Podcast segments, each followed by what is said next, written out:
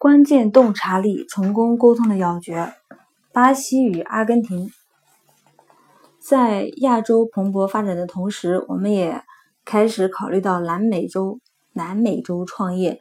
当时前景看好的主要是巴西和阿根廷两国的规模、宗教信仰与客户大相径庭。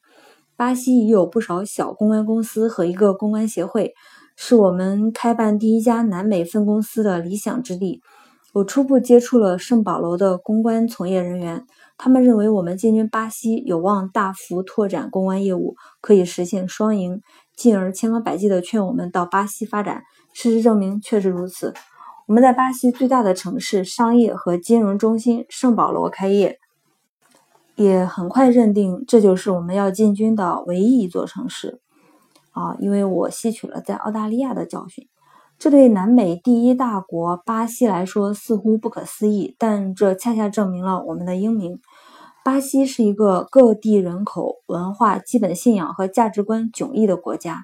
由于其多样性，巴西是一个旅游胜地，在不同地方仿佛置身于不同的国家。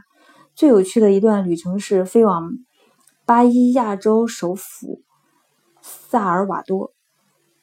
巴伊亚是。葡萄牙人首次踏上南美洲的地方，一七六三年以前一直是巴西的首都。该市因美食、音乐和建筑闻名于世，至今仍是该国天主教中心。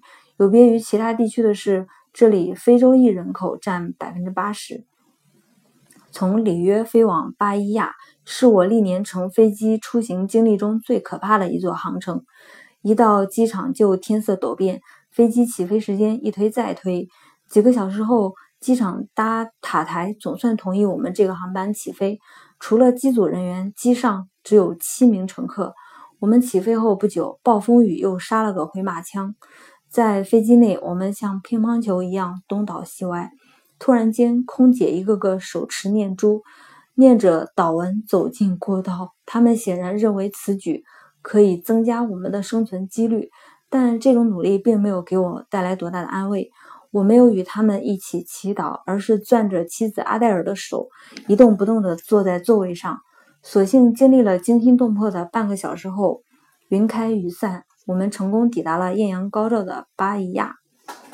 巴伊亚的奇闻趣事件件都所言非虚，让我们大饱眼福。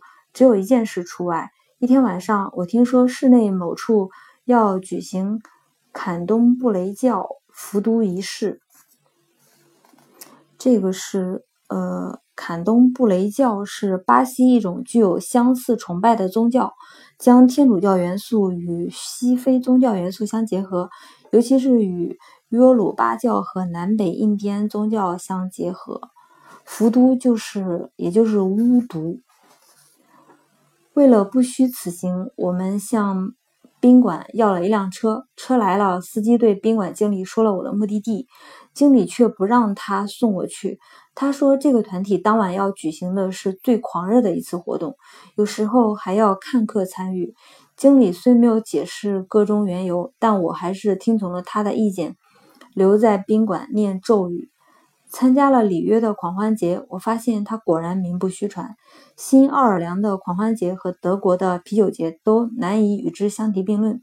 前两者虽然开心快乐，但……比里约的规模小了许多，游行和欢乐的人群，以及允许袒胸日光浴的一望无无垠的海滩，当时尚且属于新鲜事物，都值得一看。巴西分公司的发展出乎我们的意料，但我们认为阿根廷才是南美的重点。阿根廷位于南美的最西端，是一个备受客户关注的国家。我派后来在伦敦被杀身亡的比尔负责这个分公司，他不久就签下一个大客户——阿根廷经济部。我们的主要任务是与美欧的各分公司合力吸引西方企业投资阿根廷。这位部长口若悬河，我们安排 BBC 就阿根廷投资的优势进行了一次访谈。该国当时由三位军人统治，三人后因暴虐行为入狱。他们不相信经济部长或他的手下，这其中也包括我们。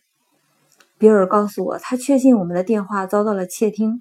一次去阿根廷，我要在一套格外隆重的仪式上拜会这三位领导人。伦敦分公司的一位高管叫托尼·艾弗森。托尼是二战期间的一位著名飞行员，曾是英国大名鼎鼎的轰炸机指挥中队的一名干将。他们用巴恩斯·沃利斯发明的弹跳炸弹，奇袭轰炸了鲁尔河谷上的几座大坝。这一事迹被拍成电影《轰炸鲁尔水坝记》，由理查德·托德与迈克尔·雷德格雷夫爵士联袂主演。被广为传颂。托雷还是参与击沉德国军舰“提尔皮茨号”行动的飞行员之一。提尔皮茨号是欧洲最大的一艘军舰，这一行动扫清了盟军控制北大洋、北大西洋的最后一座屏障。战后，阿根廷和英国关系修好，阿根廷从英国购买了几架轰炸机，托尼驾驶其中一座飞往。